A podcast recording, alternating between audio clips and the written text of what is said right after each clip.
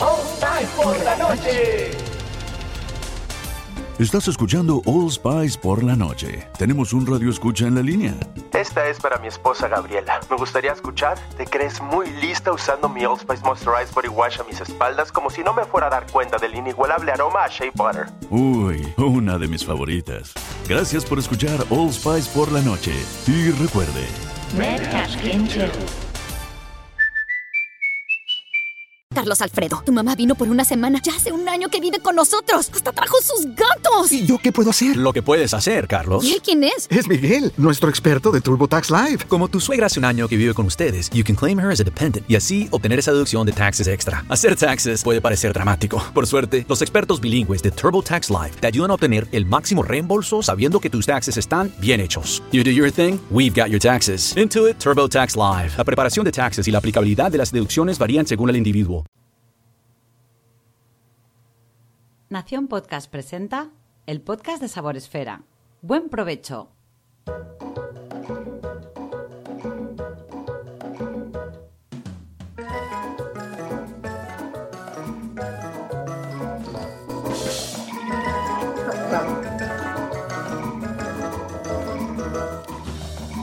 Buenos días, buenos días y todavía son las 11, así que todavía se puede decir buenos días.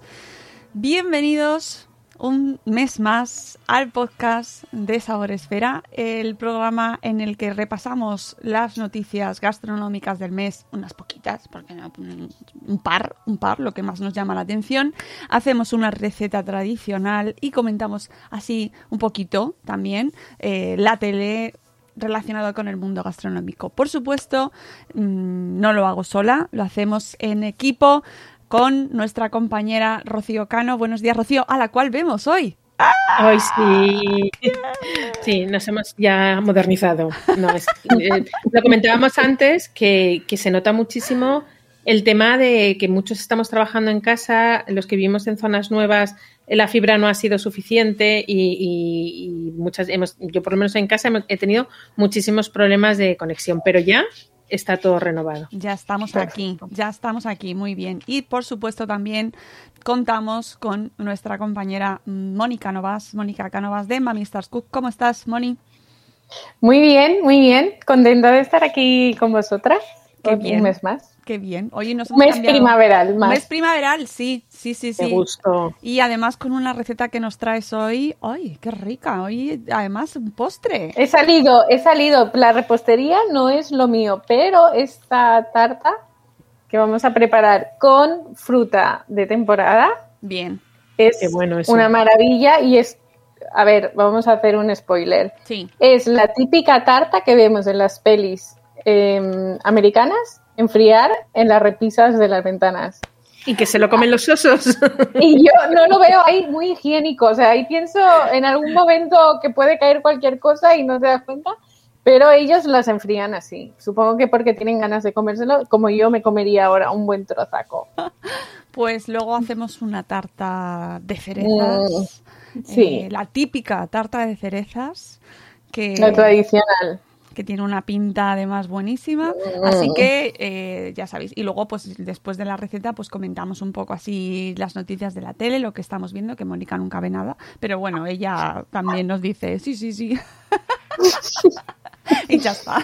Es una colaboradora muy apañada también.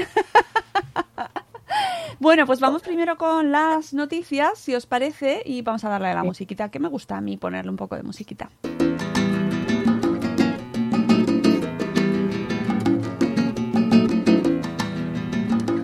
Bueno, pues vamos con las noticias de este mes y yo creo, la tengo en la segunda, pero voy a empezar la primera por ella porque me parece que es un notición, eh, que es eh, que vuelve Madrid Fusión, amigas. Qué gusto. Wow. Todo lo que sea presencial y volver un poco a, a la casi normalidad es maravilloso.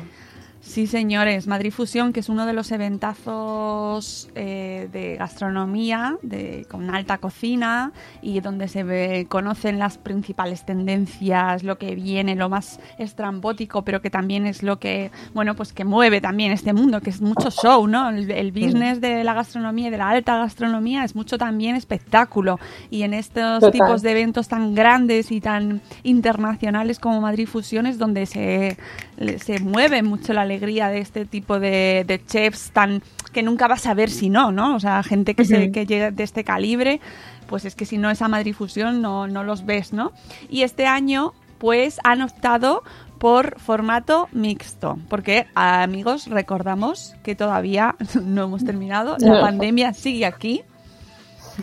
Y Vive aquí- entre nosotros. Claro, Sí. claro, claro. eh, sigue estando presente entre nosotros. Todavía no estamos todos vacunados. Ninguna de las tres Espero aún nos han vacunado. No. Somos jóvenes, amigas. El mes que viene ya hablamos. El mes que viene ya seremos señoras otra vacunadas. circunstancia. Antes del verano ya no somos tan jóvenes. Mira, sí, el mes que viene, eh, que a lo mejor el mes que viene mm, lo hacemos, pero no sé exactamente muy bien la fecha del, del mes que viene, porque además tú estás de vacas, creo, Rocío. Yo Así sí. que bueno, ya hablaremos. Ya. De- estar de vacas. Sí, sí, sí, porque que ya llega junio, llega junio. ¿Sabes lo que pasa? Que con este tiempo tan raruno que estamos teniendo, que no ten- estamos teniendo una primavera típica, porque hace frío todavía, eh, n- no nos damos cuenta que en un mes el cole se acaba y empiezan las vacaciones. Es que es, es- hasta este año ha sido raro esto, pero bueno, que sí, sí. Pero vamos, que Totalmente. si se, se puede hacer un hueco, se hará un hueco. Pues a finales de junio ya sabéis que te- o te- tendremos el último de la temporada y luego ya volveremos en septiembre. Y lo mismo, Bueno. lo mismo, ya somos señoras vacunadas. O pseudo vacunadas. Aunque Bueno. seamos un poquito vacunadas, Me- me, conformo. Me vale con una yo, eh, yo sabéis que veo poco la tele y, y, o sea, casi que me, mi, mi informativo es Twitter. Y, pero di- digo, mm, por favor, que alguien me explique eso, lo del pasaporte. Mm, Yo quiero viajar con ese pasaporte ya, en plan, vacunada. O sea, va a ser mi sello en el pasaporte más importante, creo. Pues este de año hasta todavía. mis- hasta- a este año creo que todavía no No a llego. al Mm. pasaporte. O Pero, y que había leído un poquito, pero digo, ostras, es que, wow. bueno, a lo mejor puedes viajar en octubre o en noviembre. y- No, puedes viajar ya a muchos sitios en el hecho, en el momento que tengas una, Una PCR, PCR hecha. negativa. Si tienes Sí. una PCR, puedes viajar. No, pero sabes que es como la, la sensación de, de, Ah, de libertad. Claro. decir, oye, que yo estoy vacunada, ¿eh? No, hombre, yo Sí, tengo unas ganas, vamos, alucinantes. Eh, vamos a saludar a que tenemos aquí, estamos en directo, a todos los que ¿Mm? nos estáis escuchando, y en Facebook está eh, la señora Bego Sánchez. Buenos días, Bego, desde Canarias, así en la tierra del sol. ¡Ah! ¡Canarias! No, no, no, ya, eso ya sabemos. Estoy enamorada de Canarias, ya lo sabéis. Pues un Gran saludo, destino. un saludo hasta allí, eh, deseando poder visitaros, Bego, en esa tierra maravillosa algún día.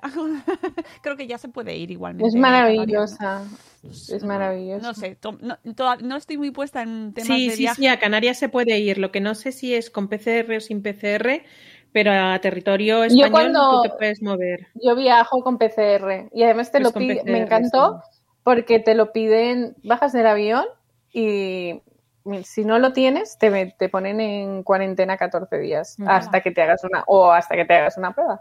O sea, tienes que ir, bajas del avión con tu prueba así, en plan, estoy, soy, Soy- y me, me parece perfecto porque en otros sitios, o sea, yo cuando llego al aeropuerto de Barcelona, que por imagino el tránsito que pasan las personas, pues creo que tendría que haber más control. Ahí nadie ni te pregunta ni nadie, No. ni nada. O sea que el- en cambio cuando vas allí te preguntan y eso te da seguridad. Bueno, están que especializados así, en, seguro. en recibir turistas y precisamente Claro. su punto fuerte, así que lo Y o cuando todo. te vas de fin de semana de hotel y todo, también te piden PCR. Bueno, pues Perfecto. eh, imagino que la gente que acuda mm, a Madrid Fusión irán con todas sus pruebas Eh, realizadas. Es lo que iba a decir, retom- para retomar el tema, en, en Fitur lo han pedido, entiendo que en Madrid Fusión también. Qué alegría, Fitur, que acaba de pasar. Creo que se ha terminado ya, no lo Sí, sé. Pero sí, sí. sí, sí, ¿no? Acaba este fin de semana. Pues qué alegría ver tanto movimiento en, el, en IFEMA. Por fin vuelven los eventos y Madrid Fusión se celebra precisamente en, eh, en IFEMA. Nos dice Bego Sánchez, yo loca por volver al Bloggers Day. Oh. Piano, piano. Yo para eso yo creo que va a quedar un poquito más. Sí. Hay que ser un poco, retomando un poco el discurso del año pasado, creo que hay que ser un poco eh, coherentes y consecuentes. Eh, No, es verdad que Nos vamos queda. piano, piano, pero todavía queda y yo quiero celebrar un evento y en el que estemos todos vacunados y que sea Todos bueno, pues vacunados con esa tranquilidad. y, y todos esos Oye. abrazos que se quieren dar y que tenemos Oye, y, pendientes. y- y también habrá un sabor esfera Bloggers Day Eh, y que nos pongamos tibios a comer y talleres de cocina. Ojalá. Sería Eso, Yo eso sería estoy- un sueño para mí, ¿eh? Yo estoy piando por los eventos eh, presenciales.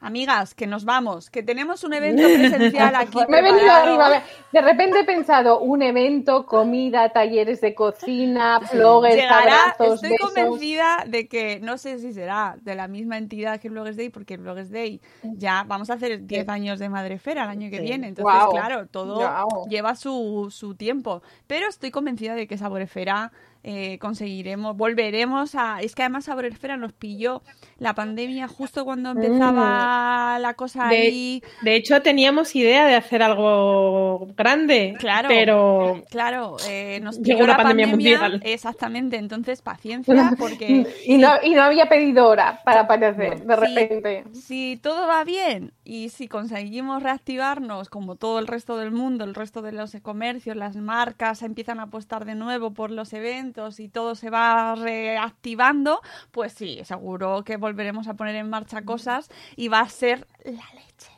Porque con las ganas que tenemos, aunque hagamos un evento de sándwiches de jamón y queso, va a ser, vamos, lo más. Me imagino, me imagino entrando a un evento que, es- que haya un cartel que ponga esto es la leche y haya una mesa llena de vasitos de leches. y nosotros tan contentos. Eh, mira, eh, eh, se me ha llenado mi, el drive y he estado borrando fotos de, pues lo típico que tiras una foto y tiras 33 iguales de eventos pasados y yo decía, y no lo disfruta, o sea, yo pensaba, y no lo disfrutábamos como lo deberíamos haber disfrutado, ojo, que yo me lo paso pipa en los eventos y hasta el último momento, pero dices... Y, y nadie nos iba a decir que, que este iba a ser o el último o el penúltimo o el antepenúltimo, pero yo confío que esto, vamos, no confío, no estoy segura que, que estamos ya en puertas de volver. De hecho, en Saboresfera hemos tenido un evento presencial. Eh, hicimos el Ah, primero, una repli- hicimos una, un online, si os reco- recordáis, por estas fechas el año pasado, un poquito más, casi eh, llegando a julio, de, de las baterías de cocina AMC, de los sistemas de, de cocina AMC. Hicieron una presentación de, su- de sus nuevos productos de manera presencial. Yo no he sido, yo no he sido, suelo ser yo esas cosas, pero mías no es. Están construyendo un edificio en mi pared. Yo cuando Ah. vea que ponen el taladro muto. Vale, vale. Vale. Me llevan loca, me llevan loca, me llevan loca. Eso es horrible. Pues lo que os digo, que AMC se atrevió y ha hecho su primer evento muy, muy, muy, muy, muy pequeñito de Saboresfera. Estuvieron dos representantes que fueron eh, Tú ves y yo hago, Blanca, y eh, Chic, Rocío, estuvieron como representantes de, de Saboresfera, pero ya os digo que fue un evento de 14 personas simplemente. Pero bueno, es el primer paso. Es el primer Eh, paso. Yo, vamos, estoy convencida de que llegarán, eh, volveremos a tener eventos, volveremos a vernos y volveremos a reírnos y lo necesitamos muchísimo. Mm, estamos desesperados ya por vernos de nuevo. Pero bueno, re- retomamos Madrid Fusión, que seguro que hay gente que nos escucha que quiere ir o, o, bueno, si queréis ir ya lo tenéis que tener preparadísimo, Preparado. pagado, porque es del 31 de mayo al 2 de junio aquí en Madrid, en el IFEMA. Y por primera vez en sus 19 años de historia, es que fijaos la de cosas que han cambiado, ¿eh? La primera vez Sí. en 19 años que se presenta en formato mixto. Los, los congresistas podrán acudir presencialmente o seguir el desarrollo de las ponencias a través de una potente plataforma digital a la que se podrá acceder desde cualquier lugar del mundo. El evento tiene el título este año de Gastronomía Circular y dedicarán protagonismo especial al cambio de paradigma mundial hacia cocinas comprometidas con el planeta que defienden la cadena alimentaria en su totalidad, desde la producción a la mesa, el aprovechamiento máximo de los productos y la filosofía de recién cosechado y recién cocinado. Asimismo, analizará la figura del nuevo comensal concienciado y los cambios de actitud que se detectan a gran escala entre los consumidores cada vez más exigentes. Chicas, me encanta esto porque es lo que hablamos todos y cada uno de nuestros podcasts. Moni se ha ido directamente. Pero, Rocío, eh, es que lo hemos hablado desde el principio del podcast de Saboresfera, las tendencias, las tendencias, las tendencias. Y de hecho, que lo hablaremos luego cuando hablemos de televisión, ayer eh, Masterchef, eh, la prueba de exteriores se realizó en Barcelona porque Barcelona se quiere convertir como en la, en la capital de la cocina sostenible y hablaban eso precisamente del aprovechamiento, de la, eh, del cuidado del producto hasta el final, de la optimización de los recursos tanto naturales como energéticos a la hora de cocinar. Desde luego es una tendencia y volvemos a lo mismo. Yo creo que también esta llamada de atención de la, de la pandemia nos ha hecho concienciarnos todavía más de la importancia del aprovechamiento de los alimentos, del producto de proximidad, tanto a nivel económico, que quieras que no, abarata bastante los costes, como también de una sostenibilidad del planeta y de calidad del producto, está clarísimo. Así que sí, sí, es la tendencia desde luego este año. Es la tendencia y además eh, está relacionado con un libro que os iba a contar hoy, que os contaré un poquito después de la segunda noticia, hablamos de, lanzamiento, pero que es una tendencia actual que se hacía el veganismo y ya no solo que se haya puesto de moda, que es que no es que sea una moda, es que se están implantando eh, preocupaciones ¿no? y, conciencia eh, global de, que las cosas tienen que cambiar a nivel de consumo, ya no solo a, nivel de las cosas que quiero comer, sino cómo consumo, eh, cómo compro, eh, cómo me relaciono con el mundo, qué productos utilizo, ya tanto de alimentación como de estética o de consumo de higiene, ¿no? eh, cómo son los envases, cómo ese, quién me lo trae, qué proceso tiene de, de producción. La verdad es que es apasionante y, tiene un, una, un, inmenso potencial ¿no? de posibilidades para las empresas, para las marcas. Está dentro de los, los objetivos de desarrollo sostenible, que es como ahora mismo eh, todo el mundo está con los objetivos de desarrollo sostenible. Y claro, es que esto cuadra en todo, pero que tiene mucho sentido, no solo que sea una medida estética, sino que es que tiene mucho sentido que lo hagamos. Así que bueno. No, no, no. Eh, el caso, que podéis apuntaros, bueno, no sé si, pues, si todavía quedarán plazas, pero esto eh, es comprar entrada que, según recuerdo, era muy cara en otras ediciones.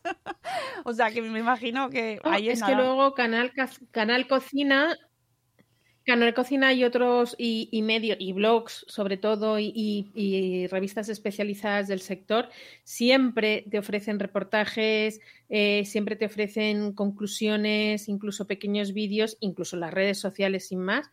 Seguro que nos van a informar del tema y nos van a vamos a conocer mucha, muchas tendencias y muchas novedades de este Madrid Fusión. Así que habrá que estar atentos este, este fin de semana, del 31 al 2 de junio. Sí, es un proyecto interesantísimo y seguro que está muy presente en los medios, siendo como es además uno de los primeros eventos, aunque sea semipresencial, que tiene mucha difusión. Nos los ha pasado con Fitur y ahora con Madrid Fusión, pues mucho más. Y además vienen figuras, pues por ejemplo viene eh, José Andrés.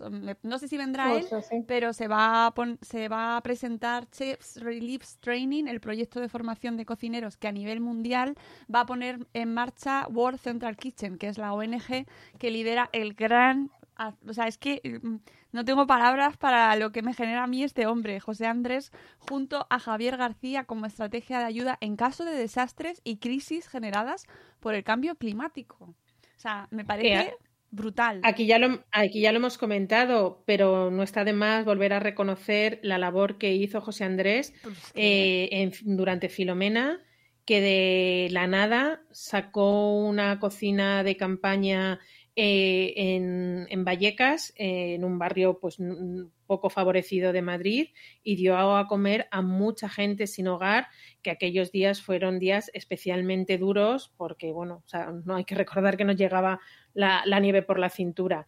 Eh, desde luego, eh, allá wow. donde hay una catástrofe, ahí está José Andrés sí, sí, con su este cocina año... de campaña y es digno de. de, de o sea, ese alabanza. hombre eh, con la pandemia, bueno, es que Totalmente. lleva haciéndolo con todas las catástrofes naturales que se han sucedido. Ahí está él. Ahí está. O sea, es brutal, es brutal. A mí me alucina lo, todo lo que hace. Y... y también hubo, creo que, creo, es que además creo que lo hablamos aquí en el podcast, por algo, cuando empezó la pandemia también había mm, en albergues de que hizo, hizo como una recol... Mm, es que a lo mejor estoy confundida, ¿eh? Que, pero que hizo como una recopilación de equipo para ofrecer comida a la gente que no es. Eh, ¿Estoy equivocada? Él, cocina en, la parroquia San Ramón Nonato, aquí en Vallecas, bueno, aquí, aquí en Madrid, en Vallecas, y mmm, ellos tienen una cocina, había un momento que eh, por precaución y por, por por eh, no acumular a mucha gente dentro de las cocinas, uh -huh. sí que pidieron voluntarios y él más o menos lo capitaneaba, que tú podías cocinar en tu casa -huh. y simplemente llevar esos alimentos allí y allí lo distribuían. Eso fue una de las maneras que hacían. Luego ya cuando se empezó a, a abrir eh, un poco la mano y, y, las restricciones ya empezaron a centralizar lo que es el cocinado a, allí.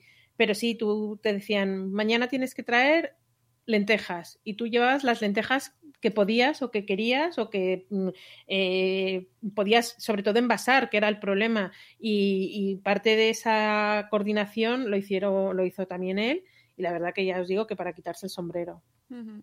Sí, sí, es alucinante. O sea, que, vamos, y, y, y, como se sabe que vienen, lamentablemente, que esto es cada vez más habitual, ¿no? Que existan sí. estas, pues, desastres naturales, es imprescindible que se organicen este tipo de... Primero, que se tomasen medidas, ¿no? Para, eh, para prevenirlo y evitarlo.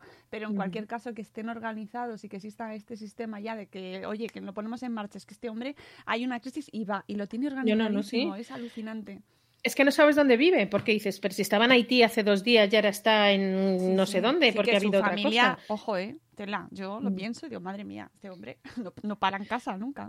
Seguro que habrá miles de reportajes y miles de noticias y lo podremos encontrar en, en el próximo Pues sí, no, eh, por podcast. supuesto, en el, en el, podcast de junio os contaremos lo que sí. lo más destacado que se que dé que de este Madrid Fusión, así que muchas ganas y desde luego deseando eh, que esto se retome con más con más fuerza y que poco a poco pues vayamos viendo ya más, más eventos hasta que lleguemos al punto en el que nos encontrábamos antes de la pandemia, que era, es que no puedo ir a más, algo tengo que decir que no. no me da, no me da. Ojalá, bueno, ojalá. la segunda noticia sí eh, que os he querido traer es que, bueno, en el Festival de Málaga, eh, que, que, se retoma también, bueno, que se hace este año eh, del 3 al 13 de junio, pues han dedicado una sección a la gastronomía, al cine de temática gastronómica. Se va a llamar Cinema Cocina 2021 y se ha programado dentro del festival, que es uno de los grandes eventos del cine en español, se han programado 15 cortometrajes y largometrajes documentales inéditos con nueve españoles y el resto de Perú, Panamá, Colombia y México. Y todos pues están, por supuesto, pues relacionados con el, con el área gastronómica. Así que para la gente que estáis cerca, la gente que estáis por Málaga o que podéis acudir y que os gusta la temática, pues que, sepáis que, sepáis que tenéis eh, para vosotros también disponible, que oye, que es una buena oportunidad y que al final siempre eh, es un buen reflejo, ¿no? De que hay ganas de que este sector está ahí metiéndose, ¿no? De que hay que reanimarlo de alguna manera y que esto es una buena señal. Así que con eso yo tengo ya mis noticias del mes de mayo. Creo que querías contarnos tú algo, Rocío. Pues sí, yo os quería contar eh, que el, el, viernes 28 de mayo es el Día Internacional de la Hamburguesa. Oh. Pues sabes que aquí en, en, mi casa... Podemos empezar a celebrarlo hoy. Ya, si no, no, vamos a celebrarlo, sí. En mi casa los viernes es Día de Hamburguesa. ¿Ah, sí? sí ¿Viernes, mañana o noche? Noche, noche, porque cenamos todos yeah. juntos. El resto. Celebration. Sí, no, claro, celebration y es cada viernes hamburguesa, o sea que nos va fenomenal. Pues es el Día eh, Internacional de la Hamburguesa. Yo creo que es un plato que a casi todo el mundo le gusta porque es tan versátil, porque ya hablamos de hamburguesas y ya no solamente es la hamburguesa de carne, de ternera, Todo. que siempre pensamos, es que ya tenemos hamburguesas de berenjenas, de zanahorias, berenjenas de eh, hamburguesas de garbanzos, es un- una amplia variedad eh, eh, tremenda. Y, y yo creo que, que es un plato que, que nos gusta a todos. A mí, desde luego, me gustan en todas sus variedades, comidas y, y- y de- lo, lo que sea, hamburguesa, lo que sea. El origen de este día es un poco incierto, porque no se sabe muy bien si fue alguna de las grandes cadenas de hamburguesas las que decidieron que, bueno, habría que decir un, un día de la hamburguesa para vender más, y fue el Seguro. 28 de mayo, o quizá fue más antiguo y que hay que remontarse a las panaderías de Hamburgo, donde comenzaron a venderse esos panes redondos que tan característicos de la hamburguesa, porque es verdad que podemos cambiar el relleno eh, con carne de ternera, con verduras, con lechuga sin lechuga, con queso sin queso, con bacon, pero lo que le caracteriza siempre es el pan. El pan ya puede ser con tinta de calamar, que he visto recientemente una hecha con tinta de calamar, con una hamburguesa de calamares precisamente, pero el, era redondo el pan, o sea, eso está, está clarísimo, clarísimo. Y luego hay otros que dicen que fue el 28 de mayo de 1900 cuando un inmigrante alemán residente en Estados Unidos sirvió la primera hamburguesa en un restaurante, pues como podía haber sido otra fecha, y porque eh, le pidió algo rápido y de repente pues se acordó de ese pan redondo de su Alemania natal y le presentó un sándwich en, en- pan de hamburguesa eh, y que fue un 28 de mayo de 1900. En cualquier caso, bueno, pues mm, tampoco nos importa mucho el origen, lo que nos importa es la hamburguesa y queremos celebrarlo y, y cómo celebramos las cosas en, en Sabor Esfera, bueno, pues haciendo un carnaval de post que saldrá eh, a lo largo del día de hoy y nos encantará conocer vuestras recetas en este, en este carnaval de post. Y también, como lo subiremos a redes sociales, nos encantará mm, que en la foto de Instagram nos digáis aquellos sitios donde creáis que habéis comido la mejor La mejor hamburguesa, de- del mundo mundial. Eso siempre genera debate, ¿eh? La mejor hamburguesa del mundo. Siempre es la, No, que, no. la que come uno. Pero esto es como la tortilla de patatas. Yo creo que la tortilla de patatas la mejor es la que uno hace en su casa o hace su madre o su suegra. Eso está clarísimo. Pero la hamburguesa, eh, oye, ¿dónde- ¿cuál es tu mejor hamburguesa? O, o- o porque aquí ya no es como la paella, que es una ciencia exacta casi. En el momento que tengas un pan redondito, ya lo podemos considerar hamburguesa. ¿Y cuál es la mejor hamburguesa que has comido en tu vida? La de mi chico la tiene claro. Fue en Nueva York, en Times Square. Y yo no lo tengo claro. No, no, no tengo un ranking así de hamburguesas. Uy, yo sí, yo tengo un restaurante que ya no existe en, en Mallorca, pobre, que era así como ambientado en películas de cine y las hamburguesas tenían nombres de película de cine. Y había una que se llamaba El Golpe, que era con de ternera, con huevo frito y plátano, que era la favorita de mi madre. Y yo esa es como... Rico. Totalmente. Es- o sea, es que además mm, pues es que la puedo saborear en mi boca todavía. Pues esa, esa me gusta. Yo tampoco tengo, no sé, tendría que pensar a ver cuál es mi favorita, pero bueno, la que hacemos en casa, que hace mi santo. Ya. esa- Es que además es súper práctico porque eh, además yo creo que en, en el blog tengo la receta de hamburguesas caseras y es perfecto para tener a los niños entretenidos una tarde porque tú compras ahí un montón de carne picada, los tienes ahí primero que si amasando, luego haciendo las bolitas, luego ahí que para chafar a lo mejor necesitas ayuda y eso te hace ahí un fondo de congelador mm, perfecto y además como las haces tú te aseguras que haya solo carne, carne, ¿eh? Bueno, Y luego es un poco de aprovechamiento, porque Sí, de repente sí. dices, ay, me ha sobrado un poco de pisto, pues hago la hamburguesa con pisto y ya está. O sea, cosas así, y ahí salen buenas hamburguesas. Es que me está entrando mucho hambre, amigas. Pero bueno, en cualquier Oh. caso, si hay algo que ha llamado mucho la atención es hablar de hamburguesas veganas, por ejemplo, cuando que es como ¿Y ¿qué? las hay? ¿Qué? ¿Qué? Sí, sí, sí que las hay. Se está poniendo muy de moda y de hecho antes, así mirando las noticias, he visto que una cadena muy famosa de, de comida rápida iba a sacar su primera versión totalmente vegana, ¿sabes? O sea que, ojo, que esto viene pegando fuerte. Bueno, el caso es que hablando de comida vegana, de alimentación vegana, os tengo que contar que muy pronto tendremos en el podcast entrevista con la autora del blog y del proyecto y del libro Veganeando. Ella es Miriam Fava y es, una, es un encanto. La tenemos, le tenemos mucho cariño a Miriam porque es que ella irradia eh, energía positiva, es, se la ve que es una muchacha encantadora y que le pone mucha pasión a todo lo que hace y eso se transmite, amiguitos. Entonces te Sí. dan ganas de hacerte vegano, de hacerte, yo qué sé, todo lo que ella te diga, pues me parece muy bien, porque tiene muy buena pinta todo lo que cocina y todo lo que nos presenta. Y entonces este libro, que es eh, de 80 recetas, Qué eh, guau. 80 recetas fáciles, saludables y caprichosas, caprichosas porque parece que la cocina vegana es como, "Mm, ah, yo que es que como, no me, no me pega nada, no me llama nada la atención. Bueno, pues Miriam lo hace tan, eh, se le da la vuelta tanto la- a la cabeza ahí para encontrar eh, combinaciones sugerentes y que te llamen y que demostrando que la cocina vegana sí puede ser una alternativa de que te digas, me voy a dar un capricho. Me voy a dar un capricho. Eso parece un reto. Bueno, pues con las recetas de Miriam y con su libro, que además está presentado con unas fotos pues preciosas, con unas explicaciones pues muy prácticas para que cualquiera las pueda realizar, pues eh, yo creo que es una buena manera de que os vayáis concienciando esto que hablábamos antes del evento eh, de fusión, Madrid Fusión, de esos objetivos, eh, de una, un consumo más responsable, que eh, una- un- unos procesos más, eh, más, más responsables también con el planeta, con, mm, con procesos éticos, con que, es lo que hay mucho detrás ¿no? de- del veganismo, pues amigos, este libro es una alternativa fantástica para incorporar poco a poco, porque se puede ir haciendo poco a poco, no tiene que ser de una manera drástica si no lo quieres hacer, recetas en tu dieta, que además nos propone dietas semanales para ir, por ejemplo, metiendo platos y platos que sean atractivos y que a la gente no les resulte como, oh no, oh no, oh no, Claro.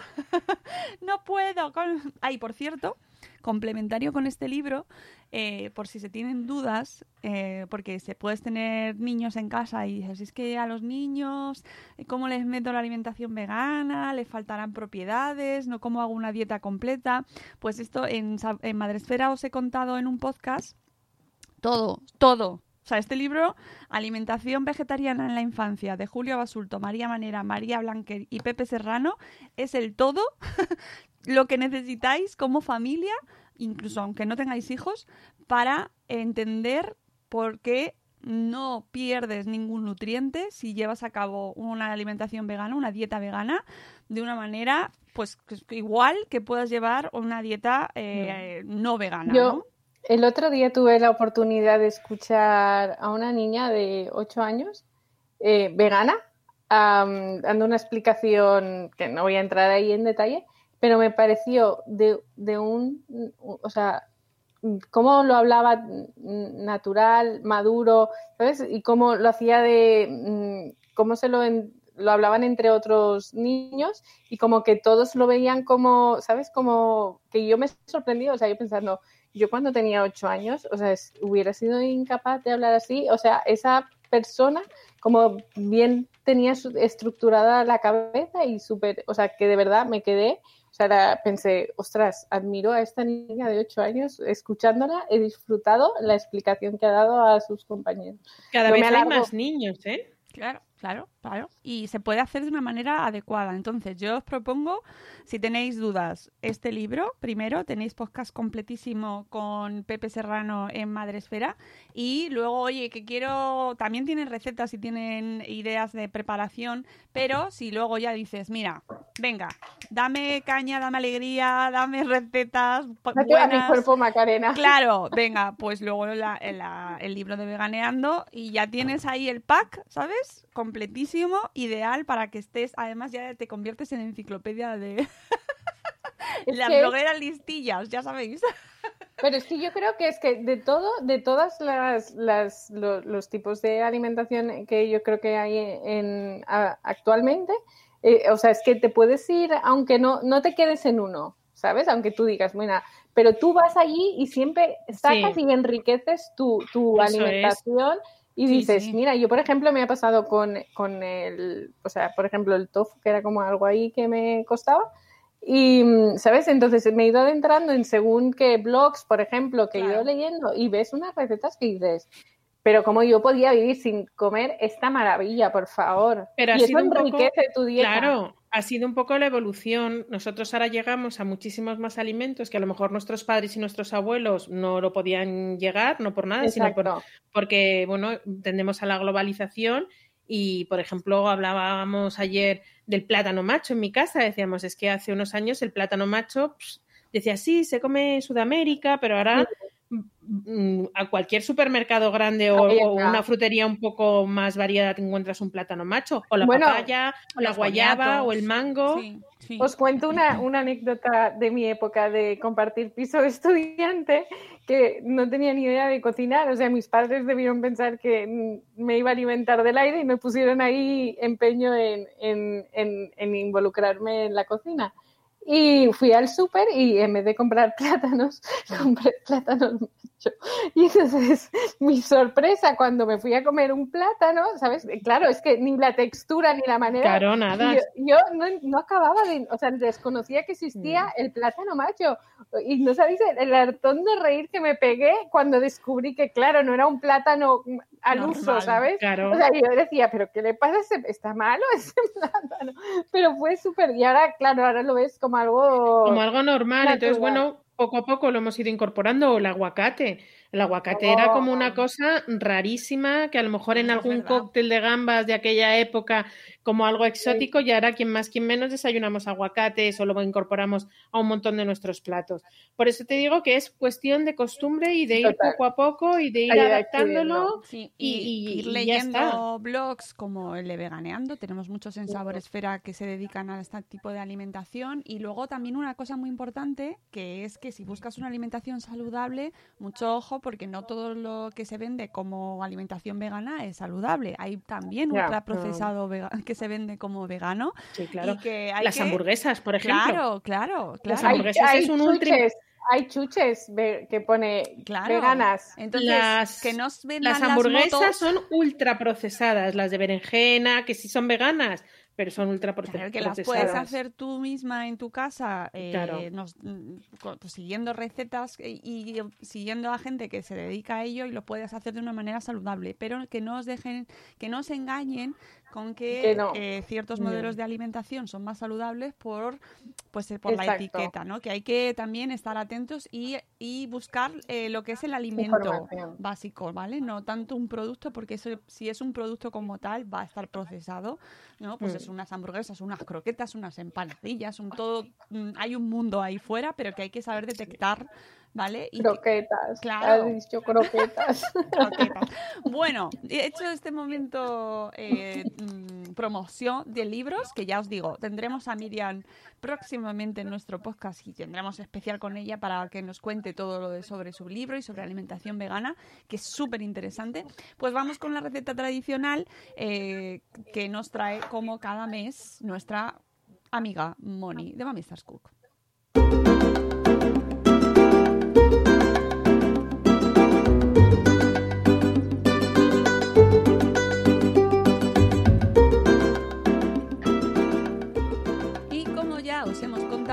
En el inicio del programa, tenemos postre hoy, o merienda, o desayuno. Mm, O merienda o un trocito para desayunar ahí con el café con leche no estaría nada mal. Eso en Twin, Es Peaks, una- en Twin Peaks la tarta de cereza es para, la tienen a todas horas. Totalmente, yo es que me lo comería aquí ahora un trocito hablando con, con vosotras. Y he escogido esta receta aprovechando que ahora la, a finales de mediados de primavera hasta verano ahí es la temporada de las cerezas que es mm, para mí una de mis favoritas junto a las fresas y el melón me vuelven loca y entonces esta tarta se puede hacer de cerezas. Lo que pasa es que sí sería una pena utilizar esta receta solo para la temporada de cerezas. Sí. Se puede hacer igual con frutas, con melocotones, con, con manzana y canela. O sea, es como una Mm. maravilla. Yo la Y hice con es la- fresas, ¿eh? Te tengo que decir que esta receta la he hecho, no exactamente esta la tuya, porque no te- tenía la de Aliter Muy mal. Ya, mal. Voy a hacer la tuya ahora que la tengo, pero eh, pero hice la de Aliter Dulcia, que tengo el Claro. y... A ver, te- todo se ha dicho que yo, mm, a mí la repostería me, me gusta mucho comérmela, pero, es- pero que es verdad que a mí, siempre lo digo, que, me- que es de las cosas que me cuesta. Y antes has dicho cuando el evento, eh, dos, dos cuentas de blogs de Sabor Esfera, que yo mm, sigo y admiro muchísimo, y que ellas hacen unas tartas tan increíbles, o sea, que son tan bonitas, Sí. o sea, que son Rocío de Kids and Chic y Blanca de Tu ves yo hago, eh, hacen, o sea, tan bonitas que es que yo si hiciera una tarta así de bonita, o sea, no podría comérmela, o sea, es que son como, o sea, yo las admiro muchísimo por- porque es un trabajazo crear La repostería es difícil. repostería. Exacto, Es no es como en la cocina que dices, pongo un pimiento, ah, pues mira, le voy a poner calabacín. No. No. ahí es fórmula matemática pura y dura, ¿eh?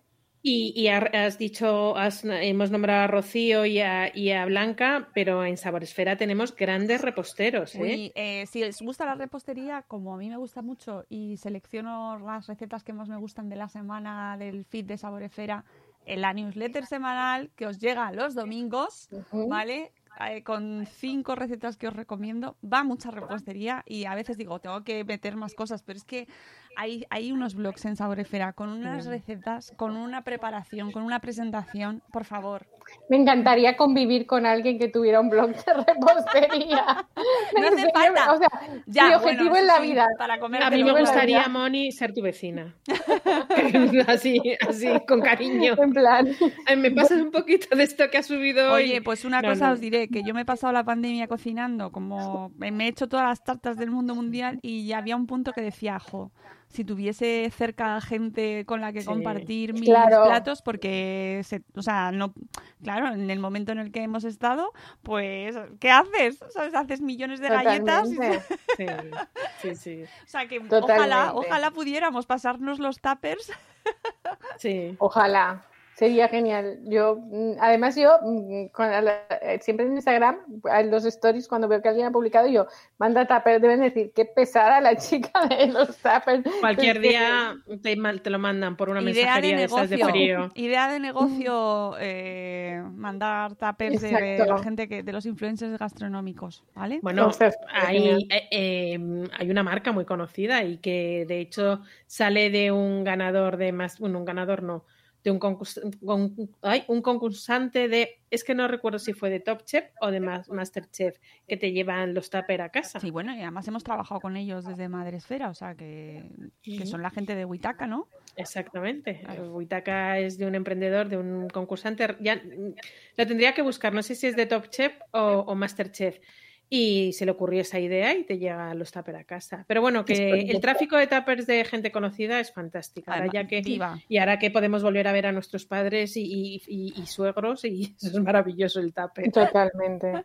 Bueno, pues tupper quiero yo para tu tarta, Moni. Venga, vamos Pues allá. mira, esta receta es para un molde aproximado de 22 centímetros y pueden comer ocho personas normales o cuatro si son mónicas.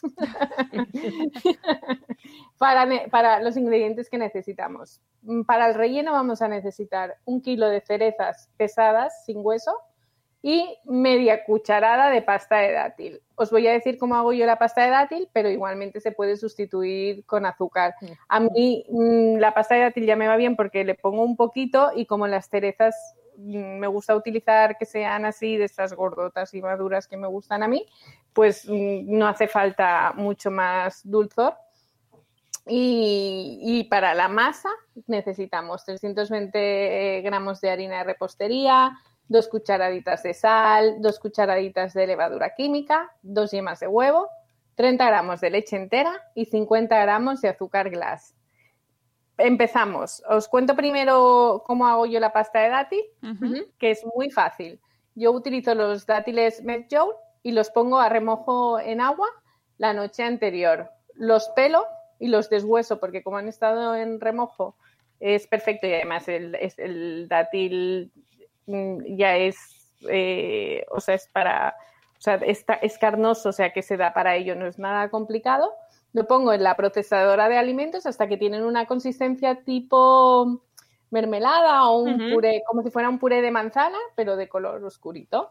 Entonces la, lo guardo en un, en, un, en un tarro en la nevera y ahí lo conservo y lo utilizo para las recetas. Pero como he dicho, igualmente mm, puedes añadir un par de cucharadas de azúcar y el efecto es el mismo. Es una cuestión, decisión personal. Entonces empezamos a preparar la masa. Para esta receta eh, la mantequilla y la leche es importante que estén fríos en su preparación.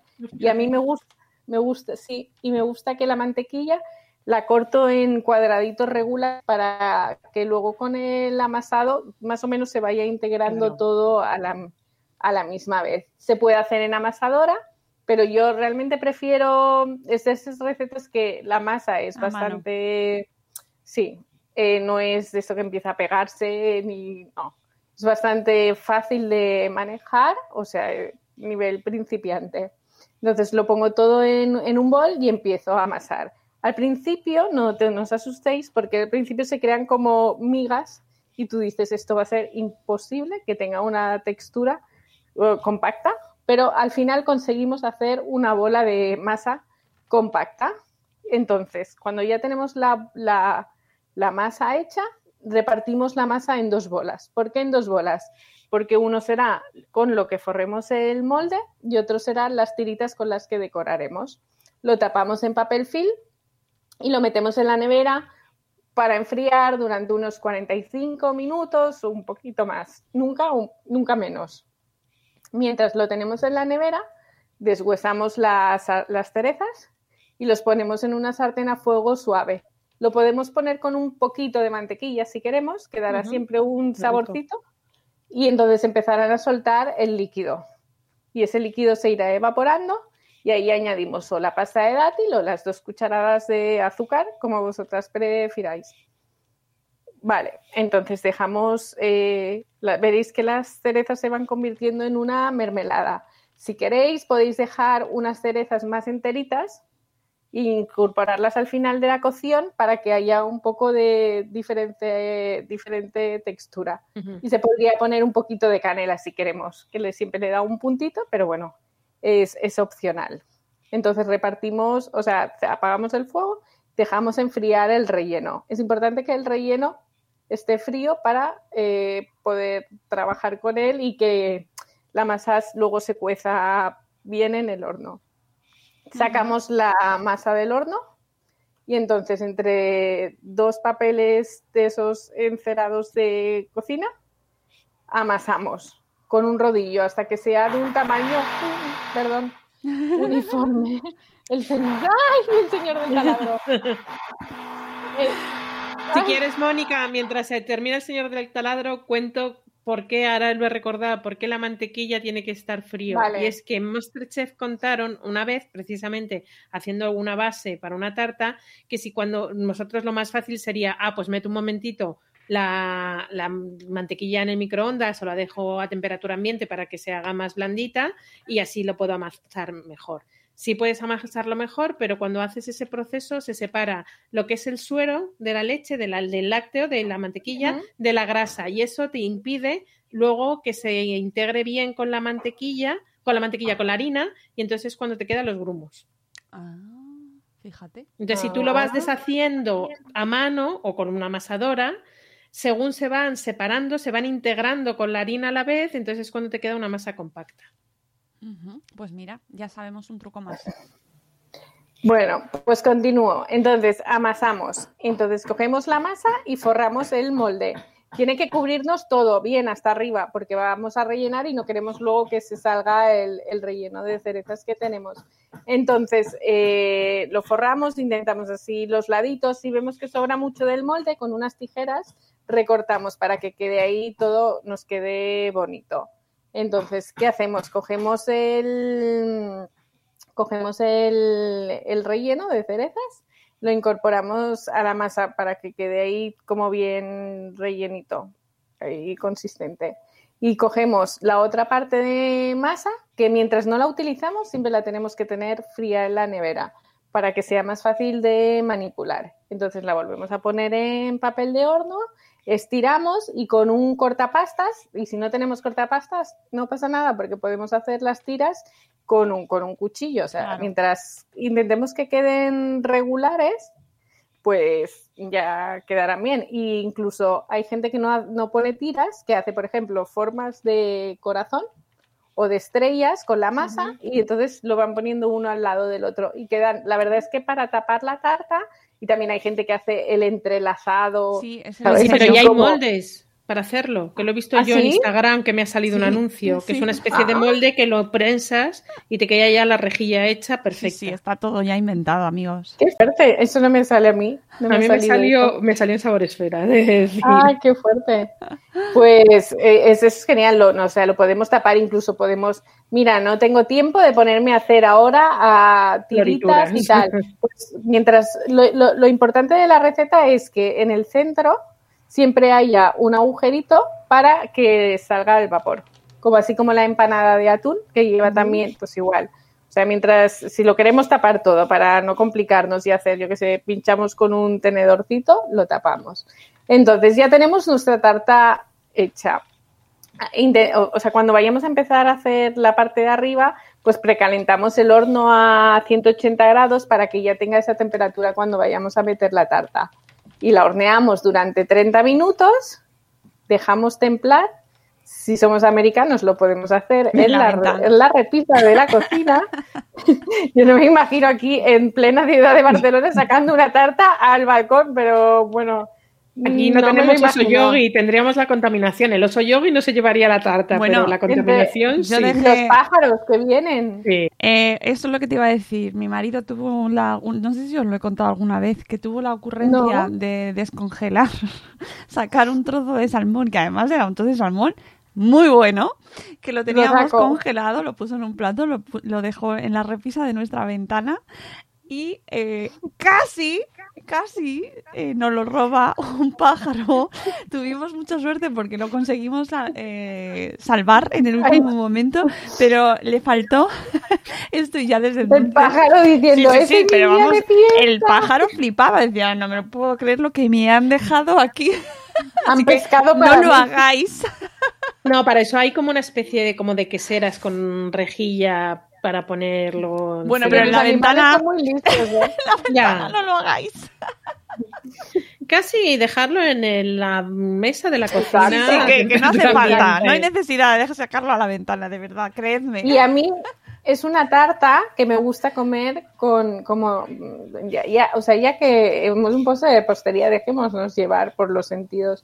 Me gusta comerlo con como el brownie, con, Con una helado. bolita de De helado. un buen helado de vainilla. Claro, porque queda, le hace falta un poco de untuosidad.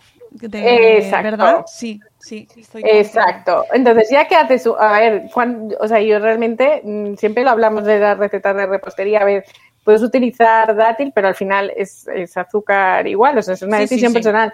Pero para una receta de tarta de cerezas que hago una vez al año, Sí, yo ya que lo haces gozo a fondo. con todos mis sentidos.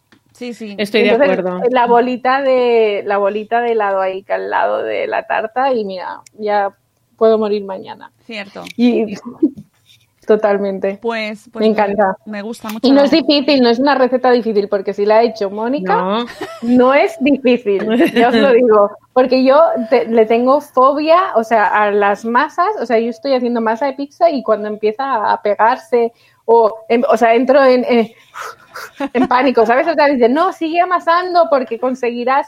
Luego cuando la estiras, que tú la estiras y de repente hace la masa de pizza. Y vuelve para adentro, sí. Y tú, esto no lo había visto yo en YouTube, esto sí, no lo sí, había es visto. verdad. Entonces, le, le tengo como, como un poco de pánico, ¿sabes? O sea, yo, entonces, si Mónica lo ha hecho, o sea, es una receta para todos los públicos y para paladares exquisitos, porque es una maravilla. Y eso que lo podemos hacer con manzana, con fresas, ahora que van a venir los, los, los melocotones. que Melocotones, qué bueno. Sí, sí, al final. Los melocotones único- asados están buenísimos. Piña único- asada. Claro, lo único que tienes que hacer es la masa y luego dedicarle un poco el tiempo a la, a la fruta que esté de temporada. Ya y está. Y ya Pero si es fruta de temporada y madurita, aunque la pongas al fuego en un poquito, y, es eso que tú que decía, que a veces no necesitan ni azúcar. Sí, sí, bueno, es verdad que, la- desde luego las frutas, si son frutas maduras, cuanto menos mejor. Ahora Las, las maduras mejor. nosotras eh, ahora están las últimas las últimas fresas de temporada, ¿eh? están ya Oh, ya, o sea, van a Yo desaparecer. tengo en el, en el congelador, pero porque voy a hacer helado, Claro. que se me está resistiendo, ya lo digo, que estoy comiendo más helado mm, fail, en mi- o sea que no voy a comer helado de fresa en todo el verano, ya os lo digo. Qué rico. Pues aprovechad el momento para coger fresas si queréis hacer mermeladas. Yo compré una caja, dos cajas el otro día de ya de los últimos para hacer mermeladas en mi crockpot y ya tengo botes para toda la temporada del año que viene y mira, para hacer estas tartas vienen de maravilla porque no Sí. son fresas que ya son pues están mucho más maduras y son Y mucho ideales más para- ricas. y mucho más ricas y mucho más baratas también. Sí, ¿eh? sí, sí. Sí, sí.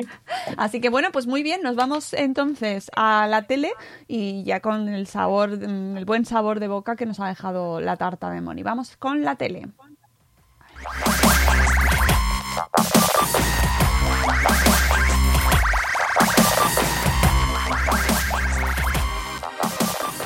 Pues sabéis que en esta sección, y si no lo sabéis, os lo cuento, hacemos un repaso de lo que Rocío y yo, porque Moni no ve nada, de lo que Rocío y yo vemos en la tele, porque sí que nos gustan los programas eh, pues gastronómicos, de recetas, algunos son talent shows, bueno, talent shows, no, no, tampoco es que sean talent shows, no se pueden- y ahora ya cada vez son más reality. Y sobre todo, teniendo en cuenta la el- que las, esto lo vi la semana pasada, han anunciado. Ay, tengo un poco de disgusto yo con esto. Han anunciado los invitados, los participantes del nue- de la nueva edición que van a hacer de Bake Off, pero Celebrity. Ya, es que Y Lo- Dios, No, no. En el momento que es el celebrity, ojo, que nos han dado unos grandes celebrities. Miguel Ángel Muñoz fue un gran celebrity. Raquel Sánchez Silva fue una gran celebrity. eh, Saúl Cravioto fue un gran celebrity. Pero es verdad que hay mucho espectáculo que no viene al Mira, caso. yo voy a decirlo la lista de invitados, de participantes del nuevo Bake Off que Celebrity, que eh, solo han tenido una edición Bake Off en España, eh, que fue hace como un par de años, que Sí. bueno, pues a mí sí que me resultó, a ver, tenía sus cosas, también es verdad, pero bueno, más o menos sí que te daba, sí que veías cómo preparaban, además repostería a saco que me encanta, Sí. y yo pues lo veíamos todas las semanas, estábamos enganchados. Entonces esto ha sido un- como un, una jarra de agua fría sobre mí porque los invitados son Chenoa, Esperanza Aguirre, Paula Gonu, Soy una pringada. Eh, ¿eh? Esperanza Sí, Aguirre. sí, sí. Esti Quesada, yo, eh, soy una pringada. Eh, Chenoa ya lo he dicho. Soraya. eh, Andrés Belencoso. Yolanda Ramos. Adriana Torrevejano, que es actriz. Pablo Rivero, también actor. James Rhodes. Esto me ha dejado muy descolocada. Y Turralde González, que es exárbitro y comunicador deportivo. Joan Capdevila, que es exfutbolista. Y Paula Gonu, que ya lo he dicho antes. Yolanda Ramos es súper divertida, creo. Sí, pero, que- pero sí. a ver, eh, ahí hay una vertiente que es lo de siempre, es como lo de los celebrities. Habrá gente que a lo mejor cocine y, y ofrezca espectáculo culinario y habrá gente que haga espectáculo, por, por ejemplo, Puro Yolanda. Ramos. Yolanda Ramos ya pasó, sin mal no recuerdo, por Estuvo- el Celebrity de Masterchef Sí. y lo único que hizo Ah. fue dar un espectáculo.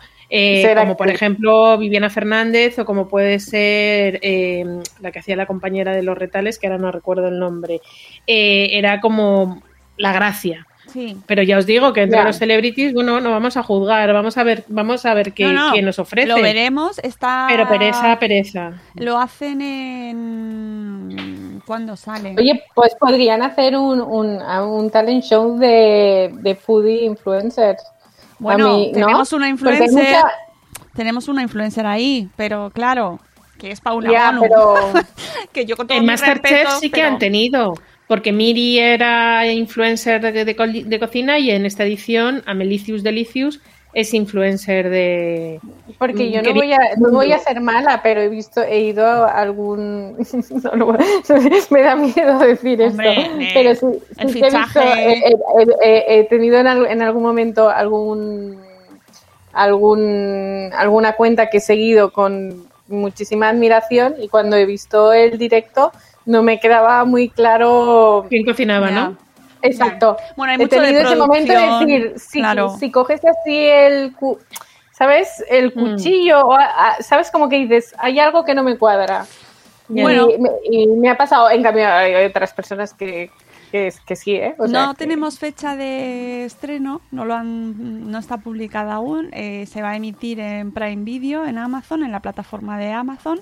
Eh, bueno, pues ya veremos próximamente. Veremos si, si tras el primer episodio abandonamos o no, porque yo hay ciertas cosas que, o sea, mm, eh, lo siento, pero Esperanza Aguirre, ¿en serio? O sea, es como, No, no, es como no la, la podemos juzgar. No la No, podemos juzgar. Es es- abuela y a lo mejor hace una repostería que te Ya, mueres. pero es que mira, eh, después del caso de que tenemos de Masterchef con esta mujer que también es política, que ahora no me acuerdo cómo se llama. Celia Villalobos. Mira, que nos han metido a Celia Villalobos hasta en la sopa. La tenemos en todos los programas de televisión esta ahora esa mujer en calidad de no se sabe muy bien de qué, porque tampoco es que cocinase, pues hacía sus platos de, bueno, pero que la han metido por ser quien es y ya está. Ya, pero bueno, ahí vamos a darle una oportunidad. Ella viene, su familia política es asturiana y lo mismo ha aprendido la cocina de su suegra y es una gran cocinera. A mí, no- mientras no, podemos- me metan política en el programa, que, Ya, es eso sí, que eso hace- sí. nuestra amiga Celia lo hacía constantemente, constantemente. Es- pero yo creo que ahí hay un problema de guion y siempre cuando claro, sí, terminan pero- cuando terminan y agradecen hasta a los guionistas y tal, a mí es lo que me da pena y a mí es lo que creo que falta esa frescura que por ejemplo hemos tenido la oportunidad de tener un evento este mes pasado con los alcaldes, con Sofía y con Víctor, que eran participantes de, De Masterchef. Masterchef, sí, Y, y ahí sin guion, sin guion, o sea, tal cual eran ellos y ahí se les ve, es verdad que eran muy parecidos a como eh, estaban en Masterchef, pero quizá era una otra época de Masterchef que estaba menos guionizado y, y creo que eso es lo que le da valor y lo que le da, yo entiendo, yo lo siento por los guionistas. A ver, a mí lo que no me interesa, su- no me interesa trabajo. personajes tan polarizados que al No. final tienen muchísimo más protagonismo ellos que lo que No. van a cocinar y que en el caso, por ejemplo, de Esperanza Aguirre, independientemente de su color político, que no entro en eso, mm, tiene una esperanza, o sea, una esperanza, una personalidad marcadísima. Igual ella que soy una pringada, ojo, que van a cocinar, o sea, me preocupa que me marquen más eh, estas personalidades y sus roles y sus eh, lo que quieran hacer que eh, lo que hagan de cocina. Si luego, oye, que ve- lo veremos, si luego el programa se desenvuelve eh, de manera normal y, y cocinan y vemos más los platos que lo que ellas cuenten, bueno, pues yo, perfecto. Pero a mí me da Ay. miedo. Ahí me lleva eh, una grata sorpresa, por ejemplo, con Miguel Ángel Muñoz. Ya, pero, mi- Miguel pero Ángel claro, Muñoz me Ángel parecía Muñoz es otro perfil. Me parecía un secundario. No, pero me parecía que iba a hacer un papel totalmente secundario. Y oye, nos sorprendió y mucho. Y él lo reconoció, él no sabía cocinar, pero se puso las pilas y oye, hizo un muy buen papel dentro de, de Masterchef. Vamos, de hecho, sigue cocinando y de vez en cuando lo, lo enseña por, por redes. Vamos, vamos a ver, tampoco vamos a juzgar antes de tiempo y, y vamos a ver. A mí ya te digo, mezclar los celebrities en cualquier eh, en cualquier formato que ya está hecho, a mí no me gusta. Yo, yo me llevé una. Me, me dio tristeza en el corazón porque además este programa me gustaba y sinceramente creo que se lo van a cargar. Pero bueno, bueno, ya veremos. Pero, pero igual que Masterchef, o Sí, sea, yo sí, ayer, sí, por ejemplo, igual. disfruté muchísimo. Ayer me quedé hasta el final, no me podía dormir y fue de las. Hacía mucho tiempo que no me quedaba hasta el final, final, final, final y más tarde. me, ha costado muy, muy, muy tarde. Eh, como os comentaba al principio, eh, la, la primera parte no la vi, vi la segunda parte, lo que eran los exteriores, fue eh, lo que os decía que Barcelona se ha convertido en la capital mundial de la alimentación sostenible durante este año y se, hay un montón de iniciativas y de proyectos y invitaron a dos cocineros que a mí me flipa y es una asignatura pendiente que tarde o temprano la cumpliré, que es ir a, a disfrutar Barcelona.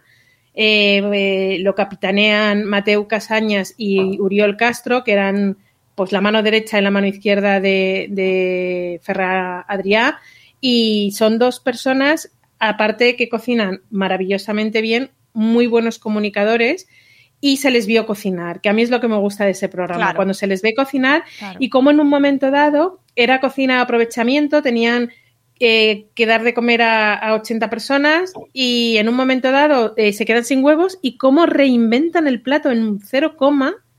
Y dices, ostras, es que esta gente está ahí por lo que está ahí, o sea, era alucinante. A mí Qué yo guay. ayer disfruté mucho, mucho. Es verdad que hay una parte más tonta, más porque, bueno, hay una novedad y sale un chico, eh, por lo visto, muy guapo y todos, ay, qué guapo, qué guapo, y que entre el guapo. No, perdona, no le, no le juzgues por lo guapo que es, porque no es Mr. Chef, es eh, Masterchef. Entonces, júzgale por el plato que hizo, que es verdad que el chaval pues cocina muy, muy bien.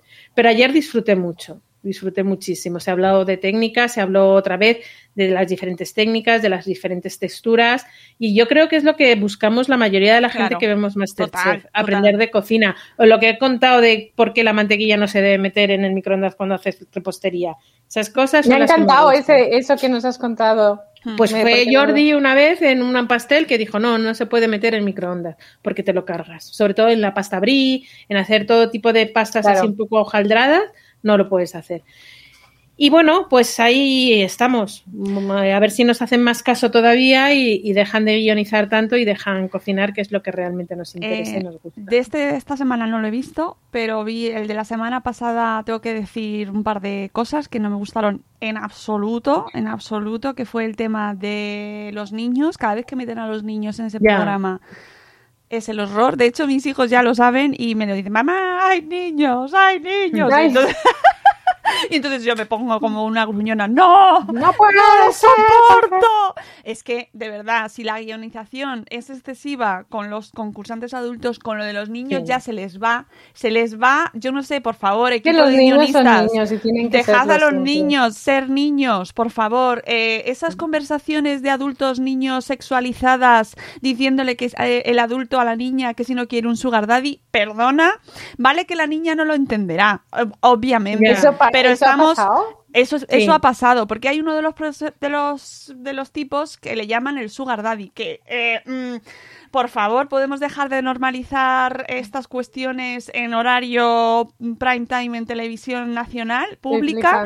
¿sabes? Y una conversación de una niña eh, aún con un señor que sobre si quiere se- quiere que él sea el sugar daddy de ella. Ay, por un favor, señor, ojo, un señor que tiene un, ni- un niño de la misma la edad que misma la niña edad. que está hablando, o sea, ¿vale? podía ser su que- padre. Y que eso era totalmente innecesario. El, decir, el, el momento, eh, puedes, puedes hacerlo. Mira, yo tengo una niña, un niño de tu edad, me encanta cocinar con él, que bien. Y además él decía, me ha gustado mucho cocinar con ella, Sí. me ha Sí, sí, emocionado. sí. Vale, deja eso. Pero ¿por qué metes la, ta- la parte de la sexualización? Exactamente. Es que, es que es ascazo lo que me produce. Que me dicen, bueno, Luego- pues deja de verlo, ya. Pero es que hay que, hay que decir estas cosas para que la gente les salga Totalmente. Y luego, si a mí lo que me sorprende es que, que esas cosas como, como se vean como natural Claro, y es que la como gente que no sabe lo que es un sugar daddy. Entonces, claro, Ya, queda como un concepto así, uy, ¿qué será el sugar daddy? Pues el sugar daddy es, Un papi. es un papi de toda la vida que te paga a las niñas Todo. jóvenes, a las chicas,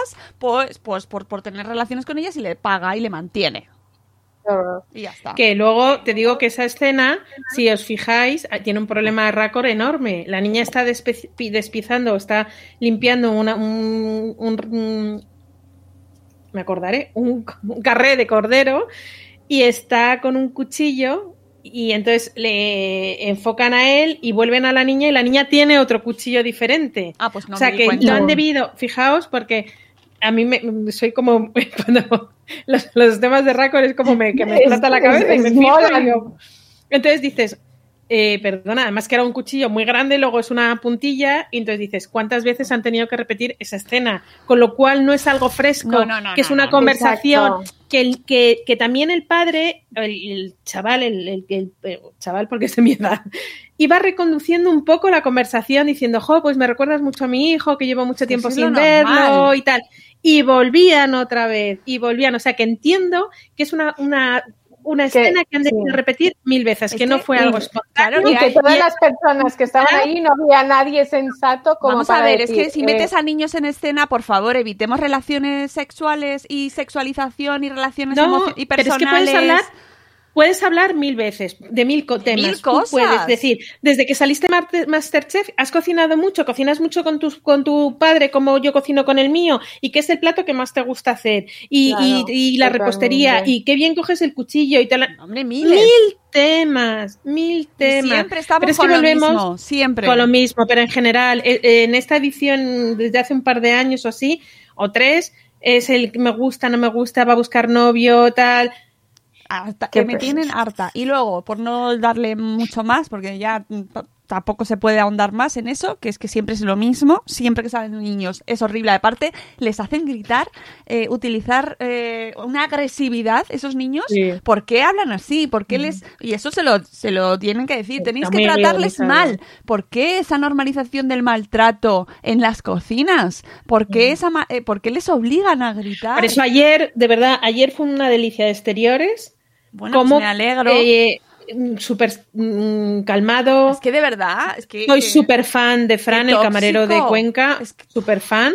Y él es el que ponía más tal, y pero muy bien. Ayer me gustó mucho. Y Ayer, luego- no sé, cuando lo veáis, me gustó mucho. Pues lo veré y ya te lo, te lo comentaré. Y luego el otro momento que me horrorizó es el tema de la carne de caballo. Que le, la escena y el ponérselo eh, a propósito y la justificación de es que esto es la vida que le puso Dani precisamente el Sí, llamado sí. Sugar Daddy, que es como, por favor, eh, a, a Ofelia, que vale, que será todo lo intensa, desagradable, cansina, le- debe- deben estar todos hasta el moño de ella, pero eh, me pareció un, eh, un gesto desagradable Sí. que no hacía falta justificarlo como, bueno, es que esto es la vida, esto le va a hacer mejor a ella, esto es que luego además empecé- cuando ganó ella la prueba, bueno, ahora te tengo más respeto. Perdona, estás justificando el maltrato, el acoso que le has hecho porque esta, eso le hizo llorar a esa chica. Claro, esta chica, para quien no lo hayáis visto, esta chica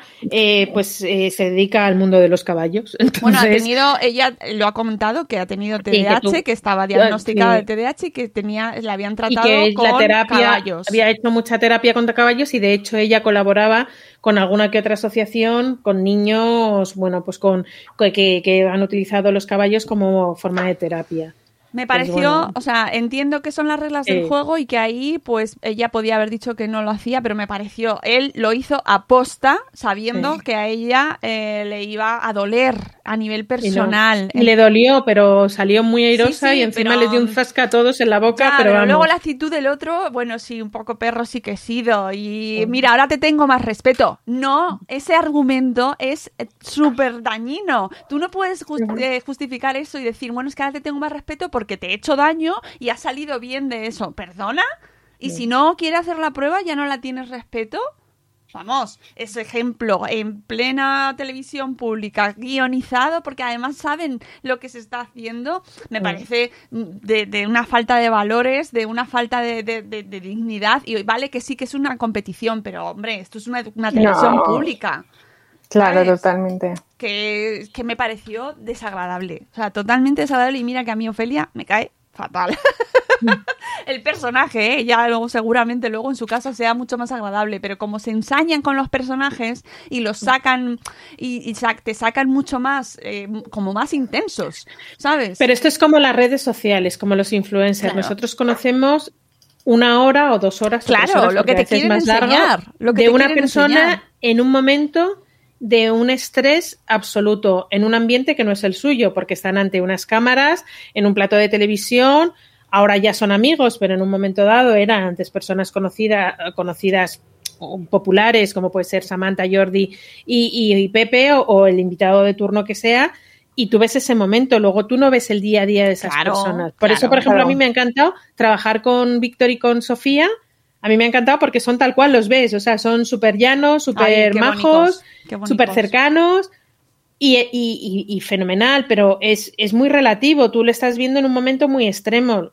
Pues, pues como los influencers, no juzgues por lo que ves en 10 minutos porque el día tiene 24 horas y no sabes lo que está haciendo el resto de las 24 horas. Y Obviamente sí. todos subimos lo mejor de nosotros porque... Claro, y en la tele se ve O lo el que papel da- que quieras dar. Claro, Pero el lo, papel que exacto, quieras lo, dar. impor- lo importante es todo ser consciente de eso. Bueno, el caso, que veré el de esta semana y os contaré mis impresiones segunda. Bueno, cuando volvamos a vernos, lo mismo ya. no, no sé cuándo termine. Mira, No, yo eh, porque no veo mucho. la tele, pero lo vería para poder opinar porque me- de verdad que con lo que habéis contado he pensado, pero como esas cosas pueden pasar en Ya, bueno, es que es tremendo. Di que a mí, pública. a mí me sirve para conversar con mi familia y, gen- y generar debate y reflexión sobre este tema y hablamos y vemos, oye, pues esto es una tontería o esto no es una, no esto, esto no lo hablan niños de 8 años. Esto no es No. una conversación normal porque mi hijo tiene esa edad. Eso no es una conversación normal en esa edad. ¿Por qué les hacéis comportarse así cuando eso no es realidad?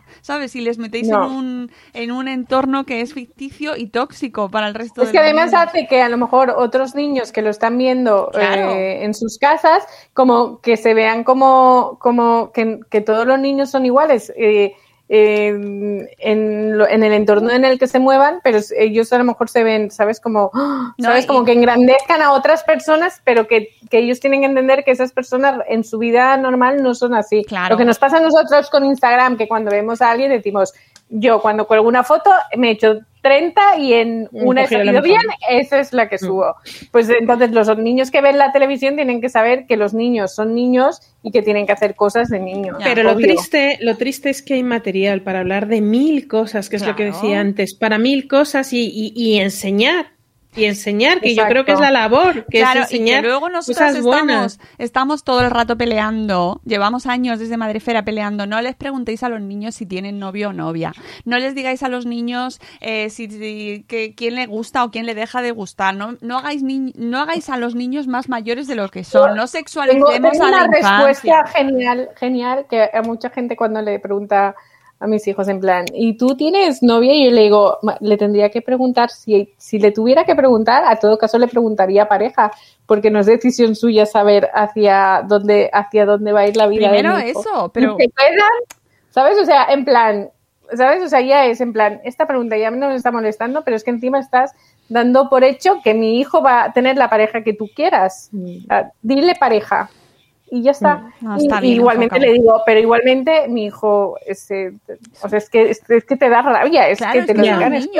Y luego que lo hagan en en, en tele, eh, en, prime, en prime time, pues te da mucha rabia, porque parece como que todo lo que hacemos nos sirve, nos sirve, nos sirve, pero bueno, en fin, no será porque no lo decimos muchas veces. Lo seguiremos diciendo, que no se pregunta a los niños y a las niñas, que los dejéis ser eh, niños y, y- y vivir su Exacto. infancia sin necesidad de conflictos, de relaciones, de, de estar ennoviados, que ya tendrán tiempo suficiente, ¿vale?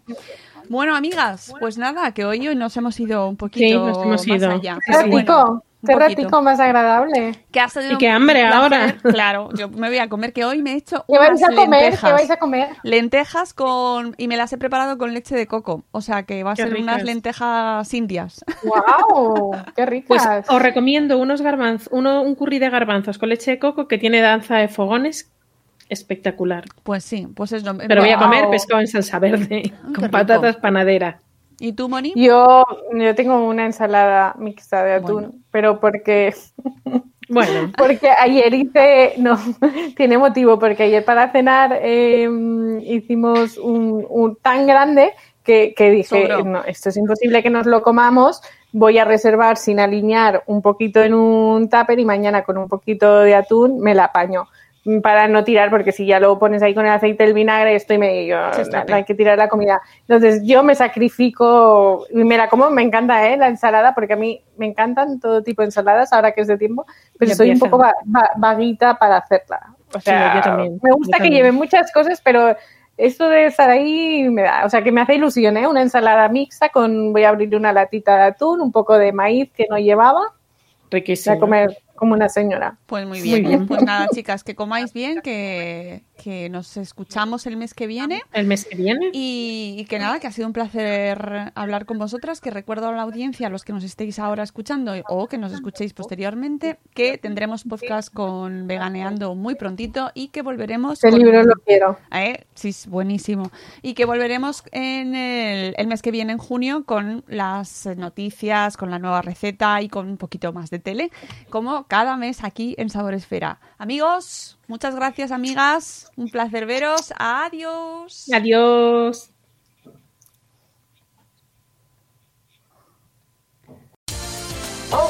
Por la noche. Estás escuchando All Spice por la noche. Tenemos un radio escucha en la línea. Esta es para mi esposa Gabriela. Me gustaría escuchar. ¿Te crees muy lista usando mi Old Spice Moisturized Body Wash a mis espaldas como si no me fuera a dar cuenta del inigualable aroma a Shea Butter? Uy, una de mis favoritas. Gracias por escuchar All Spice por la noche. Y recuerde, Red Cashkin This President's Day, celebrate American legends with great deals at the Jeep President's Day event. Right now, get 0% financing for 72 months on select 2021 Jeep Grand Cherokee models. Excludes Grand Cherokee L, SRT, and Trackhawk. 0% APR financing for 72 months equals 1389 per month per 1000 finance for all qualified buyers through Chrysler Capital regardless of down payment. Not all buyers will qualify. See dealer for details. Take retail delivery from dealer stock by 228 2022. Jeep is a registered trademark of FCA US LLC.